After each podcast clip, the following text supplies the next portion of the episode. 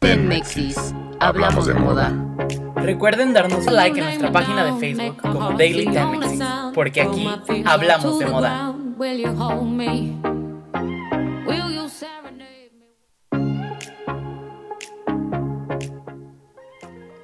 Maybe, instead of paying so much in tax, the very rich could be incentivized to help their local community and young people who do not have a home. Anthea Turner. Quizás, en lugar de pagar mucho impuesto, los muy ricos podrían ser incentivados para ayudar a su comunidad local y a los jóvenes que no tienen un hogar. Anthea Turner. Bienvenidos sean hashtag toda la Tenmex Nation a Tenmexis. Hablamos de moda, el programa que los enfoca hacia todos los sectores de la industria de la moda, no como de prendas, sino en lo que está pasando, lo actual. Muchas gracias a Radio Ibero León, que es nuestra, pues por así decirlo, casa, donde nos pasamos todos los miércoles una hora aquí platicando, dialogando, hablando y comunicándoles sobre temas diversos en cualquiera de nuestras áreas de experiencia y que nos da muchísimo gusto que podamos compartirles estos temas para que se hagan, visibles en toda la sociedad. También le queremos dar la bienvenida a una persona al programa de una entrevista que va a estar en The Fashion Bies conmigo. Ella fue la diseñadora eh, que hizo ahorita el outfit para uno de los cantantes más populares en la actualidad, Bad Bunny. Ella va a estar con nosotros durante el programa en mi sección. Y pues nada, vamos a entrar a materia y a decirles las secciones. El mundo de la moda es Nirvana y en The Fashion BS yo voy a estar con Lula Baby Lula.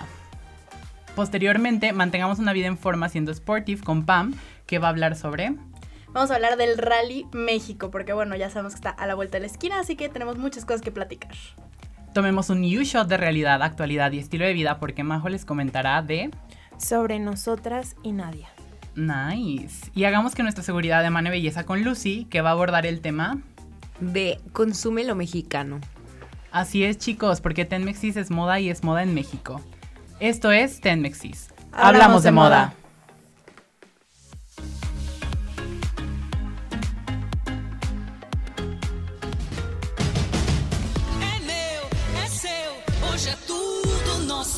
Mantengamos una vida en forma siendo sportive.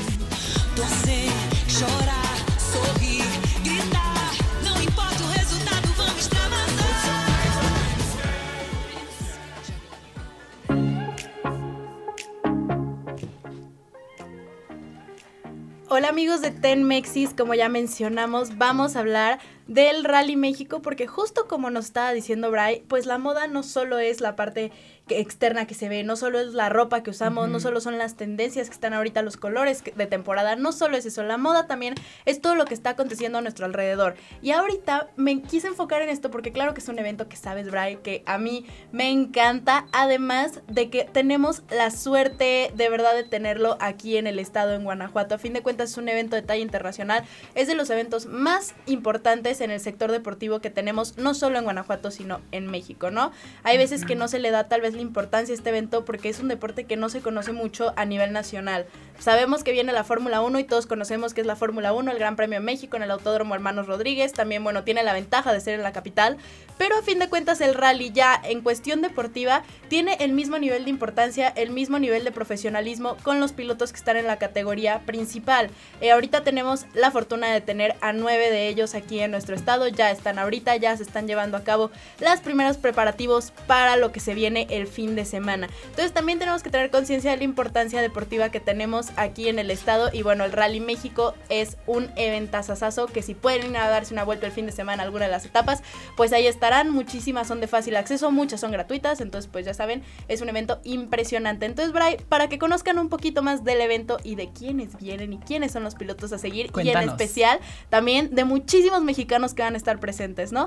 Primero, uno el año pasado no teníamos más de 25 coches inscritos, este año tenemos un total de 40 inscritos. Es uno de los años donde más coches ha habido, si no es que el más en donde más inscritos ha habido en Rally México. Prácticamente el doble y creo que es el año, si no me equivoco, en el que más inscritos ha habido desde la primera edición del rally hasta ahorita que ya es la número 17. 40 coches inscritos, muchísimos de ellos son mexicanos, entonces pues tienen que estar muy, muy, muy a pendiente de todo lo que pase. Pero bueno, primero vamos a hablar de los pilotos que vienen en la categoría mayor, que podemos decir que tal vez es la más atractiva, porque obviamente son los coches más rápidos, son los pilotos con más experiencia, son los que ya se siguen a manera internacional, ¿no? Sabemos que el año pasado Si es que ustedes no conocen o no lo recuerdan, eran cuatro equipos en, digamos, en la categoría top. Este año se redujeron a tres, ¿no? Cosa que pues sí afectó bastante, digamos, en la categoría mayor porque se quitaron dos asientos. Entonces prácticamente de entre los 10, 11 pilotos que podían venir el año pasado, ahorita solo son nueve y por ahí uno con equipo privado, es decir, que bueno, paga su entrada al Rally México, pero no puntúa para el campeonato ni nada por el estilo.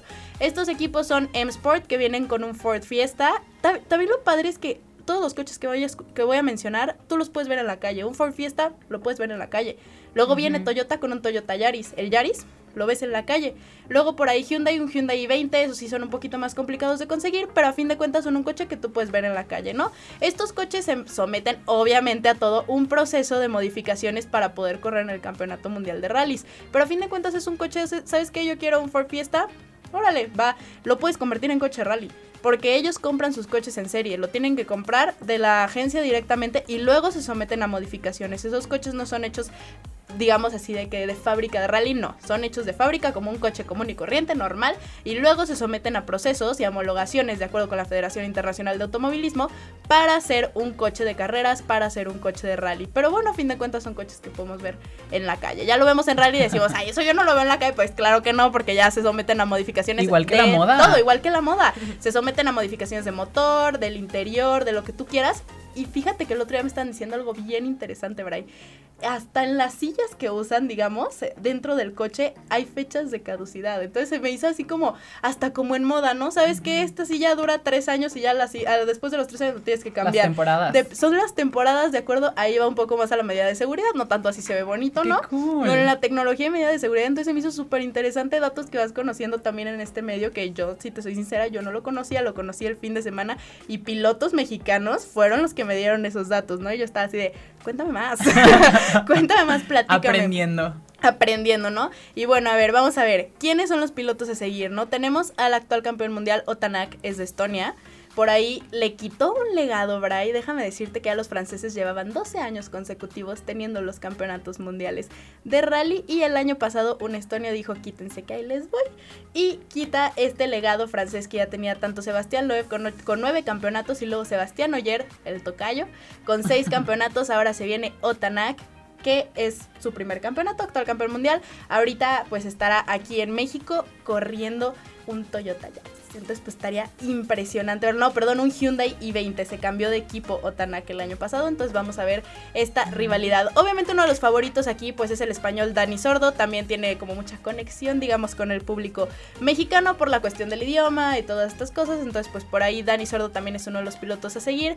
En cuanto a M-Sport vienen Temosuninen finlandés. Luego también Gus Greensmith, un británico, y Esape Kalapi, también finlandés. Los finlandeses dominan en los rallies, por ahí son los que más se repiten en nacionalidad, son de los que más hay. Se dice que por ahí el rally de Finlandia es la meca del realismo mm, mundial. ¿Será por la preparación? Yo creo que sí, mucho tiene que ver la preparación, la cultura automovilística que hay en el país. A fin de cuentas, pues está cañón también en Fórmula 1 hay dos finlandeses, ahorita hay tres en, en el Campeonato Mundial de Rallys. Sí es un país que domina mucho en la cuestión automovilística. Ahorita tal vez no han sobresalido en cuestión de campeonatos mundiales en los últimos años, digamos en la última década, pero a fin de cuentas los resultados han sido buenos. Por ahí se vienen tres eh, finlandeses ahorita. Y hablando de finlandeses en Toyota Yaris, hay un finlandés. ¿De cuántos años crees, Bray? Ay, no, ya me imagino. O sea, con estas eminencias, unos 15 años, 16 años. 18, 18 años, no, está tan chico. Pero es el el joven, bueno, el, piloto más joven en haber tenido un podio en WRC el rally pasado en Suecia. No Se llama Kale Robampera, él es del equipo Toyota Yaris, acaba de subir a esta categoría este año y ya en su segundo rally ya tiene podio. Y aquí en México, entonces pues esperamos una gran actuación de Kale Robampera. Seguramente. Claro que va a tener una gran actuación. Por ahí también está el británico Elfin Evans con un Toyota Yaris. También síganlo porque es el que va liderando el campeonato ya para esta tercera fecha. Por otro lado, en Hyundai, bueno, ya mencionamos que viene Dani Sordo, el español Otanak, y también viene Thierry Neuville, quien estará peleando por ahí por el título, y Sebastián Oyer también con un Toyota Yaris. Estos son los pilotos que vienen en la categoría mayor. Luego, importante saber las subcategorías, Bray, porque se acaba de hacer una división este año, ¿no? El año pasado teníamos la WRC2 y la WRC2 Pro, que por ahí era donde se empezaban a colar mexicanos de nombre como Benito Guerra y Ricardo Triviño, que son los que, digamos, suenan un poquito más, pero este año se hizo otra división, se elimina la categoría WRC2 Pro, se abre WRC2 y WRC3. Estas son importantes mencionar porque WRC2 y WRC3 son los mismos coches, son las mismas homologaciones, son la misma potencia, obviamente ya cambian a los coches WRC, bajan un poquito en potencia, todo ese tipo de, cuestiones, pero son los mismos en estas dos categorías. La diferencia, WRC2 están obligados a cumplir con todo el calendario completo de la temporada para WRC2, que son un total de 7 rallies. Sí, generalmente solo son equipos de fábrica, Citroën, M-Sport, los que están en esa categoría, pero ya se les permitió a los equipos privados, si comprueban que tienen el sustento económico para correr toda la temporada, estar en la WRC2. Nice. Entonces, los de la WRC3 luego son pilotos que no pueden comprobar o que no tienen planeado correr la temporada completa, pero tienen esos coches, entonces para darle un poquito más de competitividad y saborcito al rally, y por ahí se mete Benito Guerra, ¿no? En esta categoría WRC3, el piloto mexicano, que bueno, ha sido el que ha logrado poner a México en alto en este deporte, ha sido el piloto que más cosas ha logrado hacer en el mundo del rally, entonces sigan a Benito Guerra porque por ahí estará presente aquí en el Rally México Apoyen. apoyen a lo local, ¿no? Y luego nos vamos a la última categoría, que es la categoría NACAM, que digamos ya son los novatos, los que están empezando, muchas veces la primera vez del rally, pero ahí lo que me encanta es que ahí ya hay la presencia de muchísimos, muchísimos mexicanos, muchos que bueno, ya tendrán muchos años de experiencia también en el mundo del rally, en campeonatos regionales, en el nacional, en campeonatos en América, pero ahorita hay dos chavos que es la primera vez que corren el WRC, los dos tienen pues entre 18 y 23 años, estamos hablando de Gus Uriostegui y de Quique Mesa. Los dos, en yo creo que esta rivalidad en el NACAM hace mucho no se veía. Son dos pilotos mexicanos jóvenes de estas nuevas generaciones que están empezando a surgir y que creo que estará interesante también voltear a verlos porque por ahí yo decía hace unos meses, ¿quiénes serán las nuevas generaciones Sí, que sí, tal sí. vez sustituyan a un Benito Guerra? Yo no veía por dónde haber otro Benito Guerra en unos años Y ya se lo mismo como lo estoy viendo con un Checo Pérez que todavía estoy intentando ver de dónde saldrá el siguiente Checo Pérez mexicano para que México no se quede sin representantes en estas justas internacionales. Y creo que por ahí podríamos ver entre Quique Mesa y entre Gus No se olviden de esos nombres, una rivalidad interesante de lo que podrán hacer este fin de semana en el Rally México. Hablando ahorita de lo local, vamos a apoyar al talento local, vamos a apoyar qué es lo que pueden hacer estos pilotos. Por ahí también estará Ricardo Cordero, también otro piloto ya de más experiencia, pero a fin de cuentas sigue, sigue poniendo en alto el nombre de México. Vamos a ver todos estos pilotos nuevos, con experiencia, pero mexicanos, ¿qué es lo que pueden hacer ya en esta justa? Si bien son categorías diferentes, tal vez no están compitiendo directamente con los pilotos que mencionamos antes, que son Temo Zuninen, Sebastián Oyer, los de la categoría mayor, pero a fin de cuentas están compitiendo en el mismo evento. El evento tiene una exigencia impresionante, es de los rallies más complicados del año, todos los pilotos inclusive lo dicen, es de los que más se ven a nivel internacional, es de los que más jala público, tanto como televidentes como espectadores que vienen al evento. También tomen sus precauciones con esto del coronavirus, por favor. Sí, viene mucho extranjero, viene mucha gente de Europa, entonces vamos a tomar nuestras precauciones. Digo, yo sé que... Tapabocas. Sí, tapabocas. Yo sé que en los aeropuertos y las medidas de seguridad para viajar ahorita están incrementando bastante, tienen muy buenas medidas de seguridad, pero aún así si van a asistir a este evento, no lo dejen de hacer por miedo al coronavirus, no pasa nada, nada más sí tomen sus precauciones, claro, llevar su gelecito Claro, en la bolsa, luego hay de estos sprays antibacteriales ya de bolsillo, ese tipo de cosas, pues tengan cuidado nada más, no dejen tal vez de asistir, todavía no estamos en cuarentena aquí en México, pero sí hay que tener un poquito de cuidado ya en estos eventos internacionales que aquí en Guanajuato, qué bueno que tenemos muchísimos, habla del nivel que tenemos en el estado en muchísimas áreas, no solo en el deporte, también pues como lo estamos haciendo en moda ya relacionado con la ropa, puede ser en muchísimas otras cosas. Entonces, bueno, apoyen el talento local, hay muchísimo, el talento nacional, sigan a estos dos jóvenes que yo creo que van a dar una gran batalla, por ahí ya se mencionaba esta rivalidad, imagínense una nueva rivalidad entre estas nuevas generaciones y de mexicanos y verlos crecer en este evento y no solo en el evento sino en este deporte creo que está bastante interesante Bray digamos de esta rivalidad yo sé que tal vez no los habías escuchado nunca pero de nombre ¿con quién te vas? ¿Gus Uriostegui o Quique Mesa? Oh my god. Con Quique Mesa. Suena más mexicano. Me gusta. Majo Es Quique Mesa. Lucy. Quique Mesa, 100%. No, no, Pame, no, no, no, no. ¿Tú con quién? No, la verdad, con Quique. Ah. Entonces, vamos a ver si sí es cierto. Aquí el equipo Tenmex y estamos apostando por Quique Mesa en la categoría Arriba, Quique Nakam, Mesa. arriba Quique Mesa. Les juro que le voy a mandar esto a Quique Mesa para que lo vea Sí. después. Entonces, un saludo a Quique de la Saludos. familia Tenmexis. Saludos, Quique. Y bueno, no se olviden, el Rally México empieza este jueves, acaba el domingo. Pueden consultar pues todos los tramos, ya saben, en internet. Y yo creo que en Tenmexis les podemos dar unos tips Claro, también claro. de dónde ir a ver este evento. No se lo pueden perder. Ropa cómoda, por favor, Bray, que nos Por hablas favor, de moda, por ropa favor, cómoda. ropa cómoda. Y bueno, Tenis. sí, tenis, jeans, no sé, porque si van a la sierra se van a ensuciar y no creo que quieran llevar sus marcas carísimas de París a la sierra. Entonces, por favor, tengan en cuenta eso. Tal vez Bray les puede dar más tips de eso a continuación. Pero bueno, por lo pronto, Bray, ¿qué te parece si cerramos esto y nos vamos con una canción? La danza de las libélulas de Manuel García.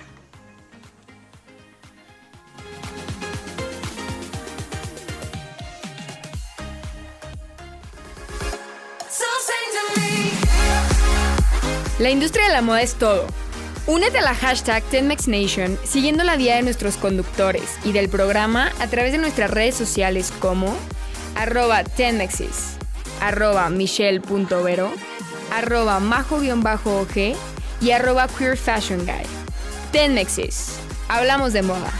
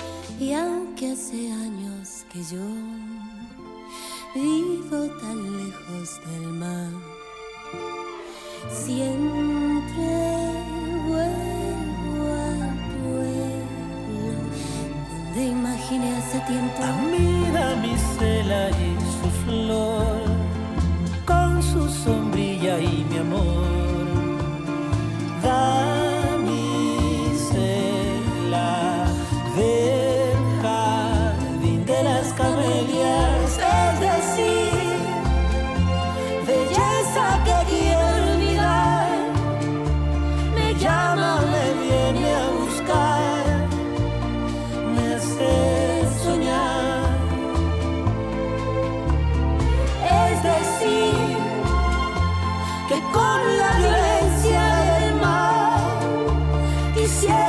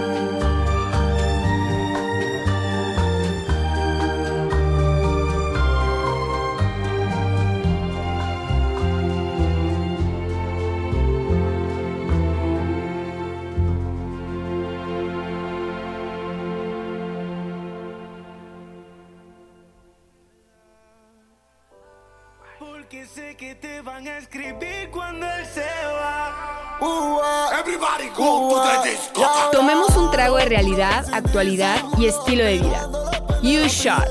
Ahora haces lo que quieres cuando quieres y si no quieres eres otro que se jode también. Cuando el DJ pone la música, ella baila como nunca.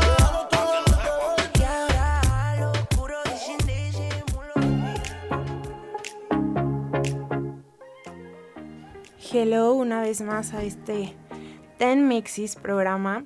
Bienvenido. Programa de Ten. Mexis. Bienvenidos. Y pues bueno, como bien lo dice mi lema, que es shot de realidad, y lo que estamos viviendo ahorita es algo muy fuerte y que ahorita ya se está convirtiendo en algo histórico. Y nuestro tema de hoy será nosotras y Nadia. Ok, empecemos sobre nosotras y qué ha sucedido en esta semana, en este inicio de semana que fue algo muy fuerte que escandalizó a todo el país y a todo el mundo en, en ciertas partes, porque primero el domingo fue el Día de la Mujer, como ya todos sabemos, y hubo marchas en todo el mundo y en México pasó algo increíble y en León también siento que fue algo mucho más asombroso porque no las marchas feministas en León no habían sido tan este Marcadas, tan marcadas, seguidas, de tan hecho, tan seguidas, seguidas. de hecho. O sea, la última marcha antes de esta, obviamente, fue como de unas 50, 100 personas a lo mucho que fueron a marchar. Y justo hoy estábamos hablando con una, una maestra y ella nos decía que este año en Sí. esta marcha fue, Como de- se multiplicó, sí. o sea, se No, multiplicó o la gente que fue a la marcha. Cañón. Uf, fue como 2.000 personas, 2.000 mujeres y hombres que también estaban apoyando eh, y que estaban siendo acompañados pues por sus mujeres y, y, y por todas las chavas que, que querían ir, ¿no? Que de hecho la marcha, déjenme acentuarles, era una marcha, no sé si sepan, separatista. ¿Qué significaba esto? Que todas las mujeres estaban nada más admitidas, las mujeres dentro de la marcha, y al final de esta marcha podían ir hombres, que sí, Sí, se claro. vieron algunos, pero que también enfo- enfocaron hacia las familiares. Había como un permiso que Sí. tenían los familiares hasta el frente de la marcha. O sea, de hecho, este, esto me lo dijo una compañera, que la- en las marchas hay como un estricto como estándar de cómo se van acomodando, ¿no? Al inicio de la marcha, las que iban la, la manta que representa a esta marcha son primero, obviamente, después van las personas que han sido, este, pues, violentadas o que han sufrido algún tipo de acoso, que va, están marchando para que se, no se quede impune.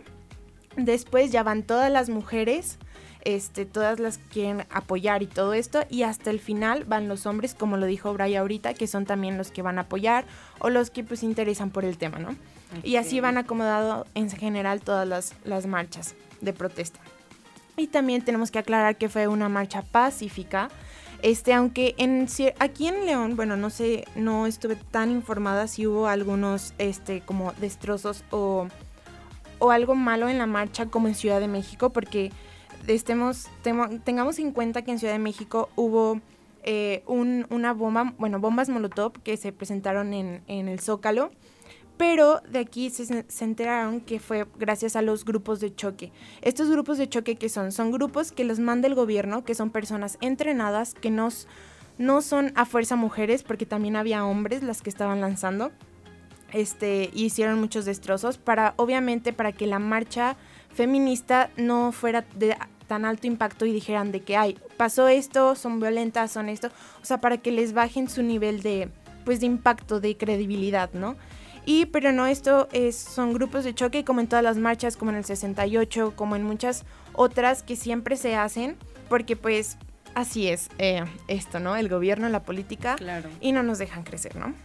Está difícil la situación. Realmente Sí. es importante que también ahorita nos eh, pues contextualicemos en lo que está pasando actualmente y también que hagamos una retrospección de lo que sucede alrededor, porque realmente si solo estamos mm, dándonos cuenta de las noticias, estamos leyendo Claro. posts, estamos viendo cosas sin saber que hay un trasfondo, por ejemplo, es todo lo que mencionaba Pamela, o sea, es importante que nosotros tengamos como conocimiento de diferentes temas y, de- y que podamos como defender el porqué de las cosas. Es importante también Claro. saber que todo tiene un porqué y una base, un origen, como esta onda de la marcha feminista. y estar seguros de qué es a lo que vas a defender, ¿sabes? Claro. Y bueno, de aquí pasamos a, esto fue el domingo, fue muy importante, fue muy relevante en todo el país, en todo el mundo, y pasamos al 9 de marzo. El 9 de marzo pues obviamente fue el paro nacional de las mujeres, Pues claramente yo no salí, este, Lucy, espero que tú tampoco tú saliste. No, claro que claro no. que no, no salimos, no redes nada. sociales, no nada como si no estuviéramos. Esto fue para crear conciencia. Yo le- les estuve preguntando a unos de mis amigos que vinieron al Ibero que qué pasó, qué se sentían y muchos me dijeron de que no, es que estaba solo, estaba vacío. De hecho, publicaron fotos de la Ibero pues sin mujeres y en verdad se veía sola la Ibero, cerrado la cafetería, cerrado el snack, cerrado, o sea, cerrado de que la papelería y muchas cosas más.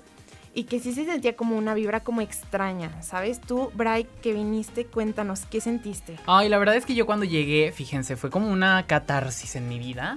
Francamente, porque llegué en la mañana y pues bueno, chicos, la neta, o sea, creo que no hay que decir que pues soy abiertamente, no lo grito a los cuatro vientos, pero soy abier- abiertamente gay. Y llegué a la escuela y pues realmente yo siempre he estado rodeado de niñas. Para mí, híjole, si hablo del tema ya un poquito más como delicado hacia mi persona, sí fue un tema difícil porque toda mi vida he estado rodeado de ellas, de ustedes. Ustedes son como unas pues fuerzas externas que me han ayudado mucho a definir quién soy yo hoy en día. De verdad, todas las personas que me conocen saben que me muevo. Ahora sí que como la, una la canción de It's a Man's World, yo me he movido toda mi vida en It's a Women's World. Entonces, cuando llegué a la Ibero, de verdad fue así como un desierto para mí. Llego a mi salón, veo que había puro hombre. Dije, madre mía de San Julián, o sea, ¿qué está pasando aquí? Después, o sea, francamente salí al, al break, todo, empecé a ver que todavía había más hombres. Me senté yo solo en el snack. El snack es la zona donde estamos los del Ibero, pues tomando nuestro, nuestro break, todo eso. Y yo me sentía extraño, sentía como que aparte había au- ausencia de algo. O sea, las mujeres realmente le aportan muchísimo a la sociedad y las personas que no se den cuenta, de verdad, abran sus ojos, los invito a que lo hagan. Yo de verdad me estaba sorprendiendo en cuánto incidía dentro de mí el que no estuvieran todos ustedes. Y posteriormente que me fui a mi trabajo, llegué a, la- a mi oficina, realmente estaba sorprendido porque no había nadie de mujeres. O sea, yo estaba así como de, oh my god. Y aparte trabajo en una empresa que es sumamente, may- mayormente más bien eh, de hombres. La verdad es que también me saqué muchísimo de onda. Sentía que hacía falta una vibra, una energía. Y yo, pues, o sea, espero que no se moleste nadie con mis bromas, es una broma simplemente, pero yo decía, o sea, yo necesito a las mujeres. Yo sí las necesito. O sea, yo me sentía como, Sí. han visto Mean Girls, o sea, Sí, que Mean Girls de Lindsay Lohan en el, en el baño, así comiéndome con mi, con mi lancha así en el baño yo solo, porque de verdad, o sea, no había niñas, no estaban estas personas que iluminan mi día y que sin ellas de verdad no sería el hombre que soy hoy en día. De verdad los extrañé mucho, niñas. No lo hagan otra vez, plugs. Una amiga me escribió después en Instagram, me dijo, dude, de verdad pensé en ti. O sea, yo sabía que me ibas a extrañar mucho y a todas. O sea, porque me dice, no hubiera sido libero, pero no, el, el punto era darnos cuenta de qué pasa, ¿no? ¿Qué pasa si no están todas las mujeres? Si no está mi Majo, Lucy, Pam, Sí. o sea, Ay, te quiero. todas. Yo más. Sí, claro, muchos me dijeron eso y que pues la vibra se sentía muy, muy extraña. Y pues yo personalmente ayer que regresamos todo a nuestra vida cotidiana normalmente, este fue un día como muy emotivo, pero extraño. No sé si a ustedes les pasó que también se sentía una vibra muy extraña y siento que esto se debió a- al suceso como importante que, que pasó el domingo en la madrugada, que fue el fallecimiento de una de nuestras compañeras, Nadia Verónica Rodríguez Saro Martínez, que la asesinaron porque es cruel, pero así, así vivió. Este era una chava de 23 años que estudiaba relaciones internacionales aquí en la Ibero León. Ella era de Salamanca y fue asesinada en la carretera. Eh, no se sabe bien, no se ha esclarecido bien eh, el, el- El punto exacto. punto exacto de, de por qué pasó. Pero ayer se hizo un homenaje a ella. eh, a las, bueno, hubo dos. Hubo a la, uno a las 12.45 para las personas que está- estudiamos en la mañana y otro a las 4.45 que fue para las personas que estudiamos en la tarde. Yo estuve en el de las 12.45 y fue un momento muy, muy emotivo. De hecho, se me pone la piel chinita ahorita. Creo que a todos. Este, sí. Ahí hicimos un altar que está aquí en la Ibero León y todos nos reunimos, vinieron sus familiares, estuvo el rector, estuvo todos y empezaron a hablar sobre ella, sobre lo que les gustaba. Este, de hecho, todos cantamos una canción que se llama Canción sin Miedo. Está muy fuerte, nunca la había escuchado este, hasta que ayer la empezamos a cantar. Eh, si pueden, escúchenla y pongan atención a la letra porque lo que dice es, es algo que en verdad está viviendo y es un reclamo hacia el gobierno, hacia las personas, hacia todos para que creemos conciencia porque esto es, es algo de diario y ya se estaba volviendo tan cotidiano que ya no nos estaba importando hasta que pues ya pasó toda la marcha, pasó todo y nos, no nos estamos quedando calladas, empezamos a gritar. Y siento que esto apenas comienza, que no, no, es, no nos dejemos volver a, a disminuir porque no seguimos creciendo. No ser sumisas, exacto. habla- alzar la voz. Alzar la voz. Decir lo que Exacto. piensan. Creo que es más que nada eso. Y yo invito a todos los hombres que estamos escuchando el programa, de verdad, hombres, no figuramos en el feminismo. Realmente creo que lo más apropiado hoy en día es simplemente guardar silencio. Me encanta, voy a citar y escuchar. Voy a citar a un profesor de aquí de Libero que me encantó una frase que dijo y fue, si las mujeres se expanden, los hombres nos comprimimos. Como el yin y el yang, tener un balance y apoyar esta causa que simplemente es saber que tú la estás apoyando. Desde tu trinchera, ¿qué estás haciendo? Hazte la pregunta, ¿qué haces? Claro que sí. Y que, pues, ¿qué estamos haciendo? Porque ayer estuvimos igual en el homenaje, empezaron a decir de que no estamos todas, nos falta nadie y como nos falta nadie, nos faltan muchísimas niñas más y mujeres que también nos han esclarecido sus casos y espero que en verdad pronto se pueda hacer algo al respecto y que ya no pase ni una más ni una menos. Y de hecho fue una, una publicación que hizo Nadia días antes de, de que la asesinaran y tuvo una frase que decía, si algún día soy yo, sepan que jamás me rendí y quiero ser la última. Y, y se me hizo como muy fuerte porque como que al- ella lo predijo, ¿sabes? O sea, siento que Sí, fue, claro. no sé. Y pues bueno, este fue un tema como muy delicado y solo lo quería tocar porque es nuestra realidad y lo que estamos viviendo justo actualmente ahorita en esta semana. Y creo que todos estamos unidas porque ya todas estamos saliendo a la luz sobre cosas que nos han pasado y, y se vale y todas creemos en ti. Y no estamos solas, juntas somos invencibles. Y acuérdense que se va a caer porque lo vamos a tirar. Entonces con esto termino el, el tema de hoy y esto fue, esto es Tenmexis. Hablamos, de, moda.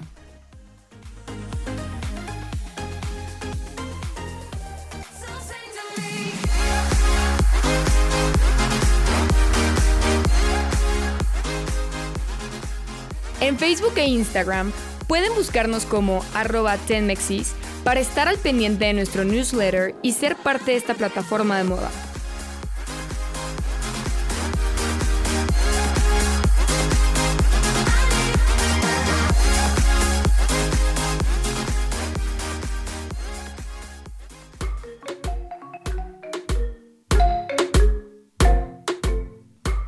La moda es un nirvana.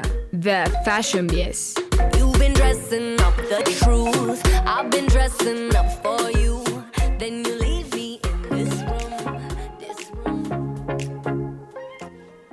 Hello a toda la Tenmex Nation. Estamos en vivo en el programa, precisamente hablando sobre toda la onda de lo local, lo que está pasando a nuestro alrededor.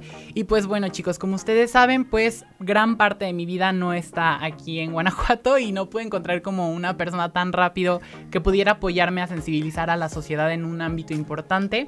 Así que me moví con los contactos de la Ciudad de México, con mis amigos de Ciudad de México en Instagram, con mis conocidos para traerles el día de hoy una entrevista con una gran, gran, gran diseñadora que de verdad yo la he seguido desde hace bastante tiempo.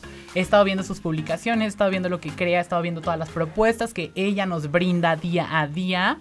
Ella es Lula, Lula, Lula, Lula, que es una persona súper importante y que les voy a dar un poquito con, de contexto acerca de ella, que se ha considerado que ella, eh, aparte de que es una trans, una mujer trans, se ha destacado por un marcado estilo niñas, o sea, combina lo vintage con un poquito la onda victoriana y casi siempre utiliza, por lo visto ahorita en sus publicaciones y en Instagram usualmente, tonalidades de color pastel. La verdad es que a mí me encanta porque es súper romantic su marca. Nos va a platicar un poquito más acerca y lo primero que quiero saber, Lula, es cuéntame, ¿quién es Lula? Bienvenido a Tenmexis.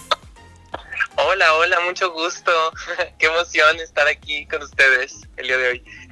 Este, les cuento un poquito de pues quién es Lula. Este, yo soy una mujer trans, este, de la Ciudad de México y soy una diseñadora de moda.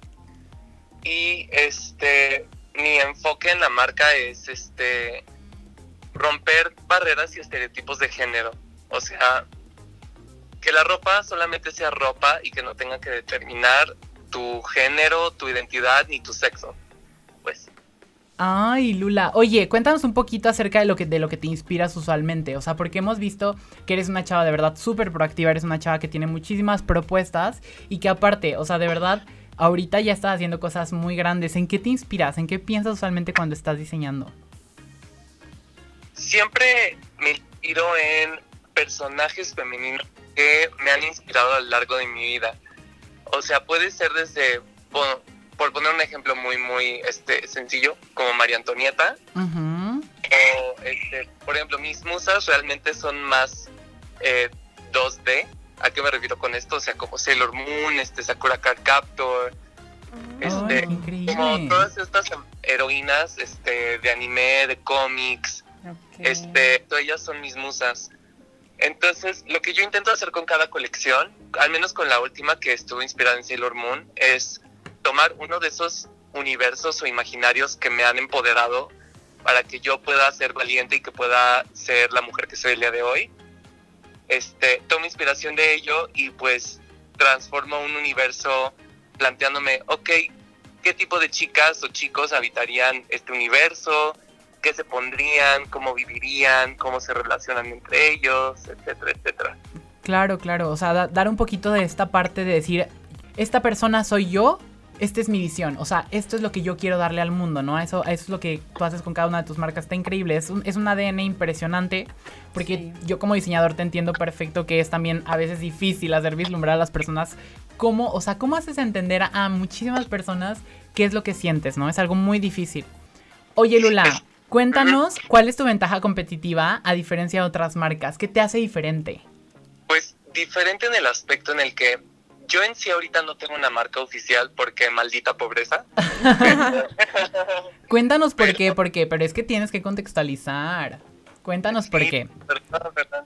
O sea, es que al haber estudiado diseño de moda, diseño de moda es una carrera muy cara, chicos. Claro. Para cualquiera que nos esté escuchando, que esté interesado o interesada en estudiar diseño de moda, es una carrera muy demandante y es sumamente cara. Entonces, yo, yo estudié en Centro, en Universidad Centro, una universidad excelente, aprendí muchísimo ahí. Paréntesis carísima. Pero Igual que la. Ibero.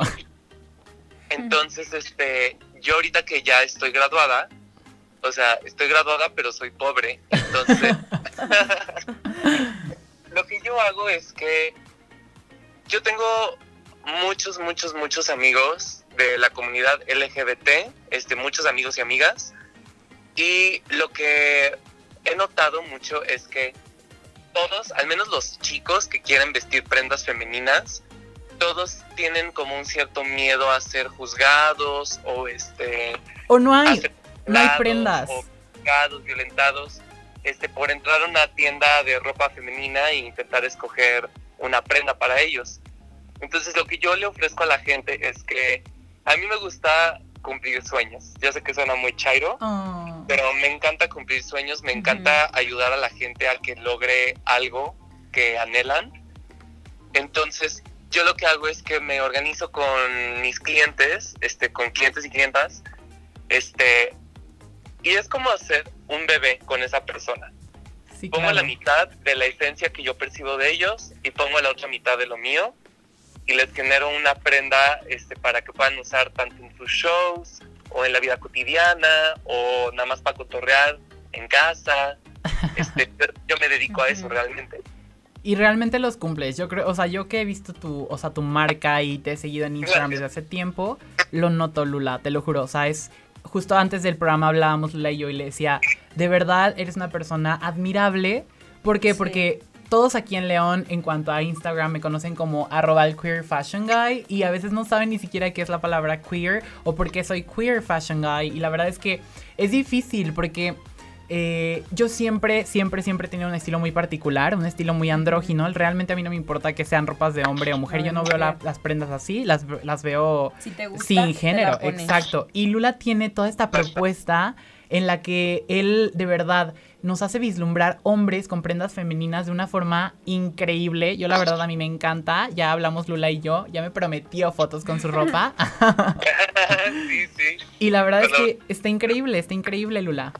Pues sí, es que creo que no debemos de cerrarnos. O sea, el exigir o asumir que una persona debe de usar una prenda solamente porque nació con pene o vagina, se me hace una idea sumamente, una noción sumamente retrógrada y muy, muy innecesaria. O sea, la, o sea, un hombre no es un pene, una mujer no es una vagina, ¿me entiendes? Claro, o sea, claro. somos Sí. más que eso.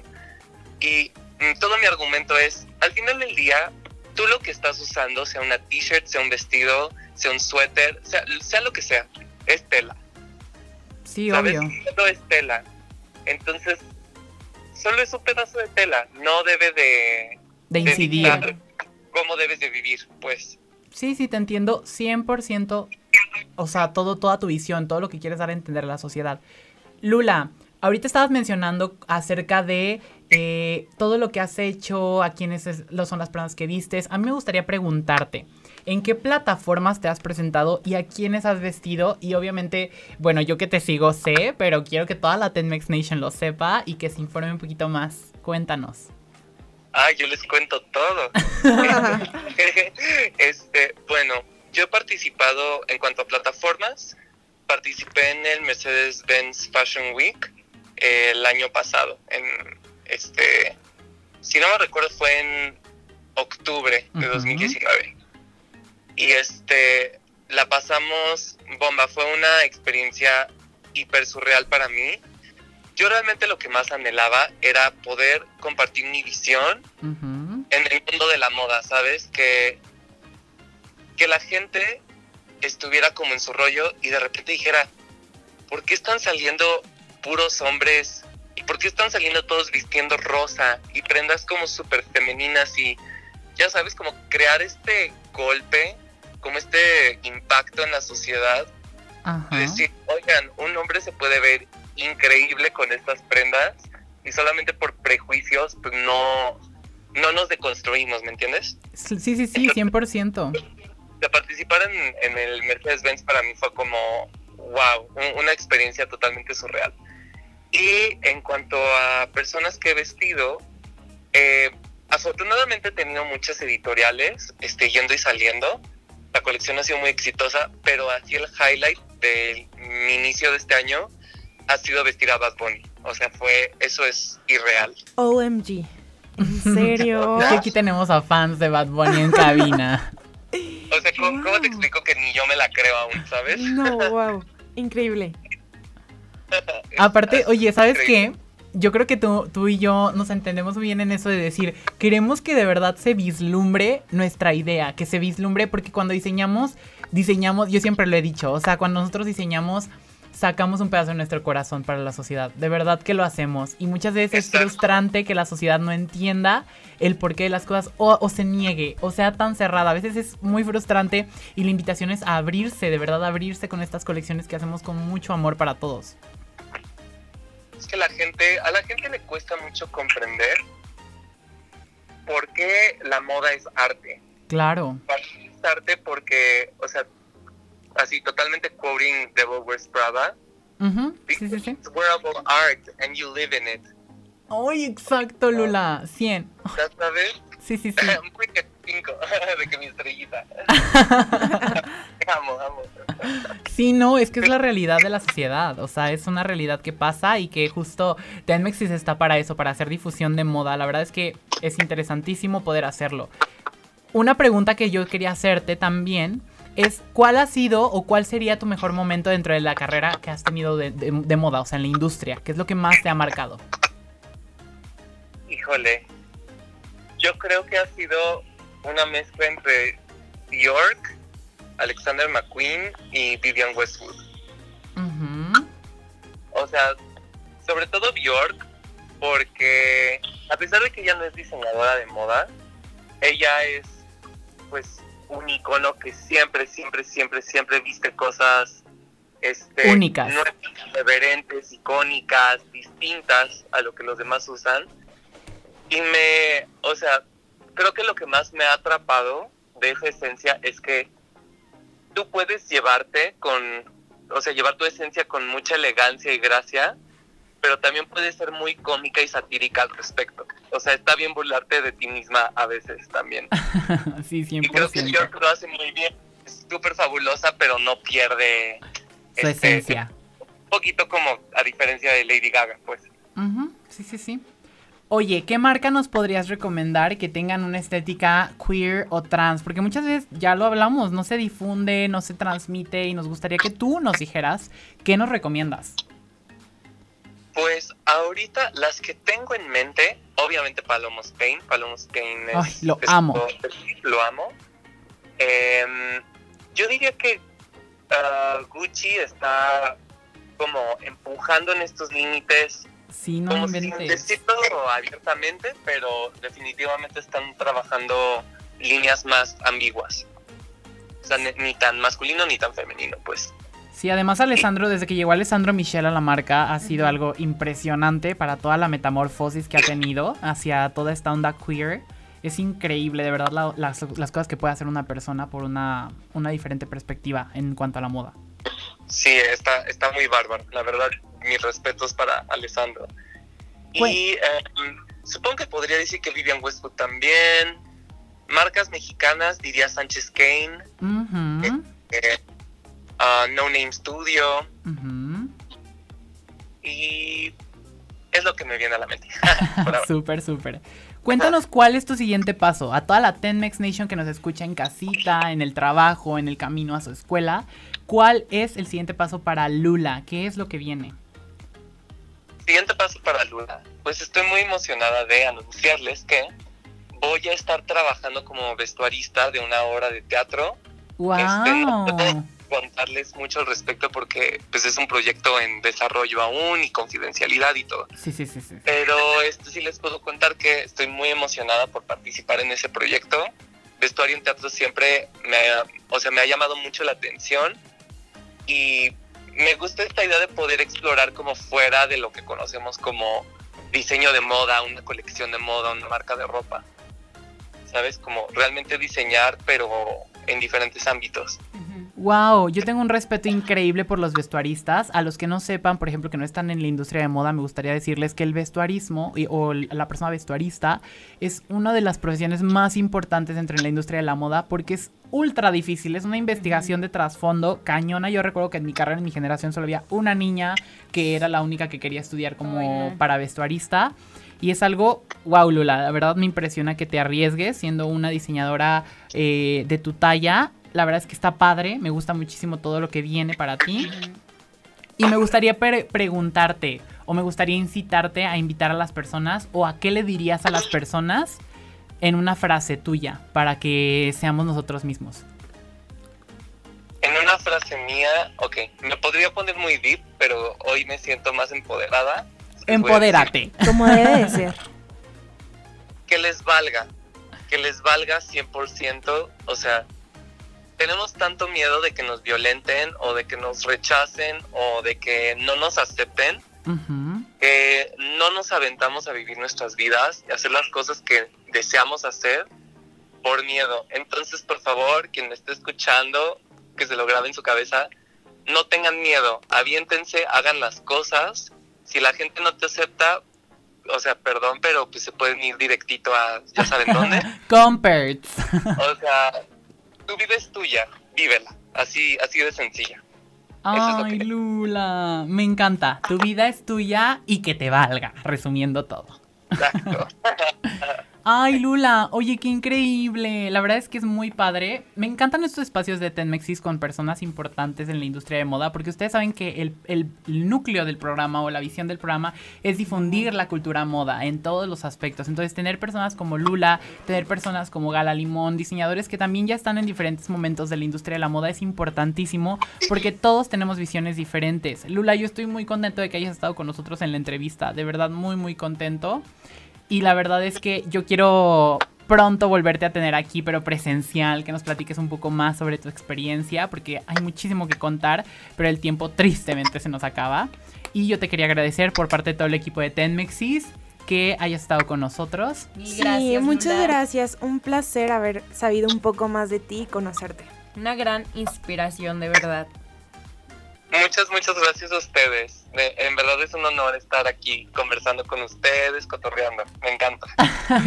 Oye, Lula, última pregunta antes de irnos a una cancioncita. Cuéntanos. Ajá.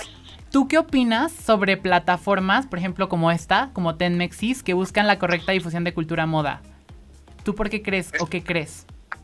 yo creo que son sumamente importantes porque ya a nivel personal sí me molesta que, al menos aquí en México, moda siempre, o sea, si tú le hablas de moda a alguien, siempre te va a responder que es algo superficial, banal, que no tiene, no le encuentran chiste, este, no tiene sentido. Y la verdad es que moda en verdad es un mundo de imaginario de arte. Es, es el mundo que tú te imaginas, la sociedad que tú te imaginas. Entonces, es muy importante tener estas plataformas para que se corra la voz y la gente comprenda que pues la moda es cultura, la moda es arte, no es superficialidad y este ¿sí me entienden? Sí, sí, claro. Ay, Lula, no, claro que entendemos todos los que estamos escuchándote, porque de verdad es importante que vislumbremos, que hagamos que esto de hashtag cultura moda se visualice en el mundo para que todos podamos generarla. Ay, Lula, una vez más te agradezco muchísimo de todo mi corazón que hayas estado con nosotros en el programa y esperamos tenerte pronto. Muchas gracias. Te mandamos un abrazo, un besote hasta la Ciudad de México y esperamos vernos. Igualmente, chicos, hasta luego. Chao. Bueno, chicos, y ahora sí, vámonos a una cancioncita. Esto es Soy Yo de Bomba Estéreo y volvemos a Tenmexis. Hablamos, de, moda.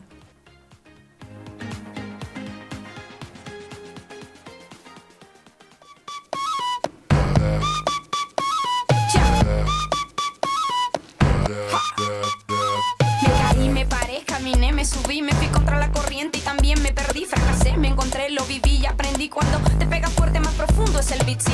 Sigo bailando y escribiendo mis letras, sigo cantando con las puertas abiertas, atravesando por todas estas tierras y no hay que viajar tanto para encontrar la respuesta. No te preocupes si no te aprueban cuando te critiquen, tú solo di. Soy yo.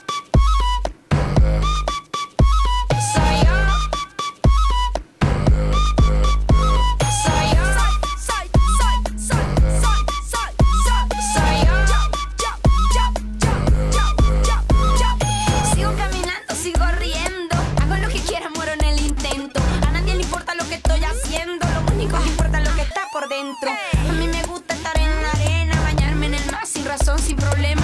Estar sentada sin hacer nada, mirando de lejos y estar relajada. No te preocupes si no te aprueban cuando te critiquen. Tú solo di. Soy yo.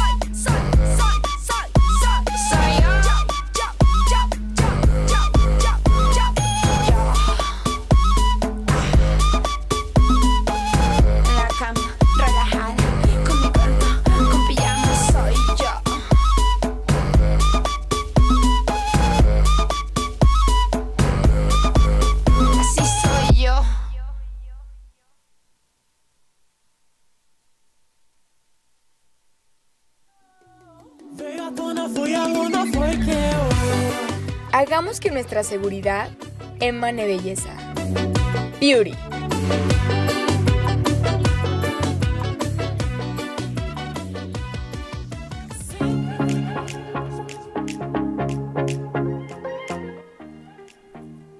Hola chicos, ¿cómo están? Pues aquí estoy de nuevo para traerles un, un nuevo tema, Tema. ajá, que muchos de ustedes no sabían, seguramente, algunos otros sí, a los que les gusta el maquillaje. Les voy a traer cinco marcas de maquillaje que son mexicanas, en qué están inspiradas y por qué debemos consumir lo local, lo mexicano. Bueno, una de las marcas es Republic Cosmetics, no sé si la conozcan. Esa es de Yuya, una de las bloggers más reconocidas de México. Yo creo que la mayoría de nosotros pues sí la conocemos. Está inspirada en distintos personajes como Frida Kahlo y la cultura mexicana. Los empaques son muy coloridos y hay paletas de sombras y labiales que son como artesanales, se podría decir. Y pues está inspirado principalmente en lo mexicano. Otra marca es Bisú. Siempre está buscando estar a la moda. Yo siento que esta marca es como un precio accesible y calidad, pero siempre estar a la vanguardia. Tiene delineadores, labiales, rímel, este, y su precio creo que es bastante accesible. Otra de las marcas que les tengo es Pai Pai. Esta yo creo que muchos no la conocían, pero es mexicana. Está inspirada en un grupo indígena de Baja California.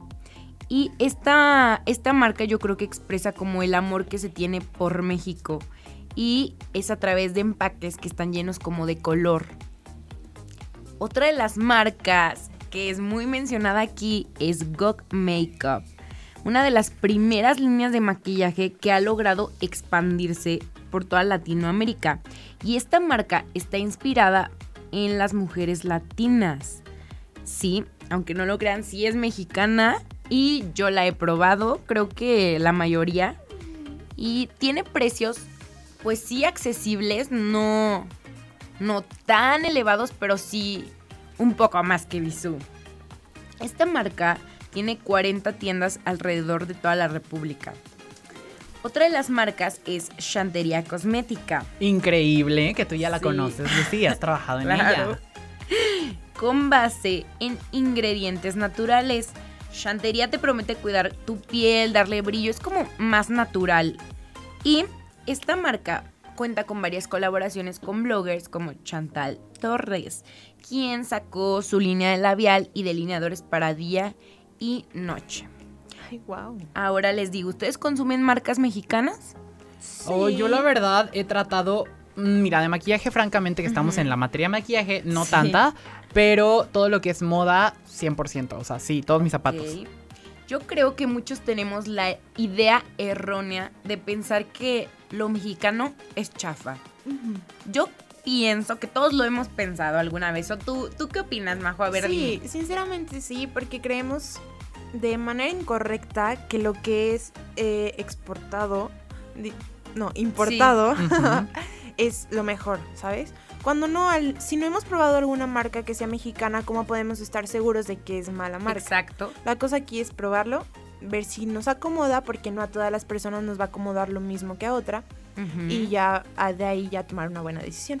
Sí, o sea, por ejemplo, si te dicen, ¿tú quieres un labial de MAC o un labial de GOG? Tú vas y agarras el labial de MAC, obviamente.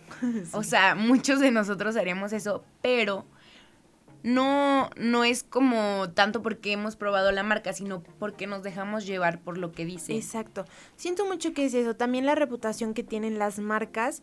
En tanto como muchas personas no han probado eh, las marcas mexicanas, pues a lo mejor no tienen tanta reputación como cuando te vas a una que ya es internacional, Exacto. que ya este maquillistas profesionales lo utilizan en todo el mundo. Entonces dices, ay, bueno, pues ya está. Pero pues no, también hay que darnos la oportunidad de probar otras. Sí, es lo que yo les digo, chicos, prueben, atrévanse a, a cambiar, a hacer algo nuevo. Prueben las marcas mexicanas, hay precios bastante accesibles y consumes lo que es de nosotros, lo local, ayudas a la economía mexicana. 100% y apoyas al talento creativo en México. Exacto. Oye, Lucy, rapidísimo antes de irnos, ¿tú qué nos, cuál de estas marcas que nos has recomendado, cuál nos recomendarías más? Pues miren, todo, o sea, como que las marcas son diferentes, pero GOG es como para un maquillaje ya más profesional, Bisú es como para maquillarte tú en casa, Pai Pai la verdad nunca la he probado, la de Yuya me gustan mucho los labiales y la de Chantería Cosmética también la he probado y me gusta mucho su calidad que es como para un maquillaje igual más profesional. Entonces, pues ustedes deciden la marca que quieran comprar. Excelente, excelente.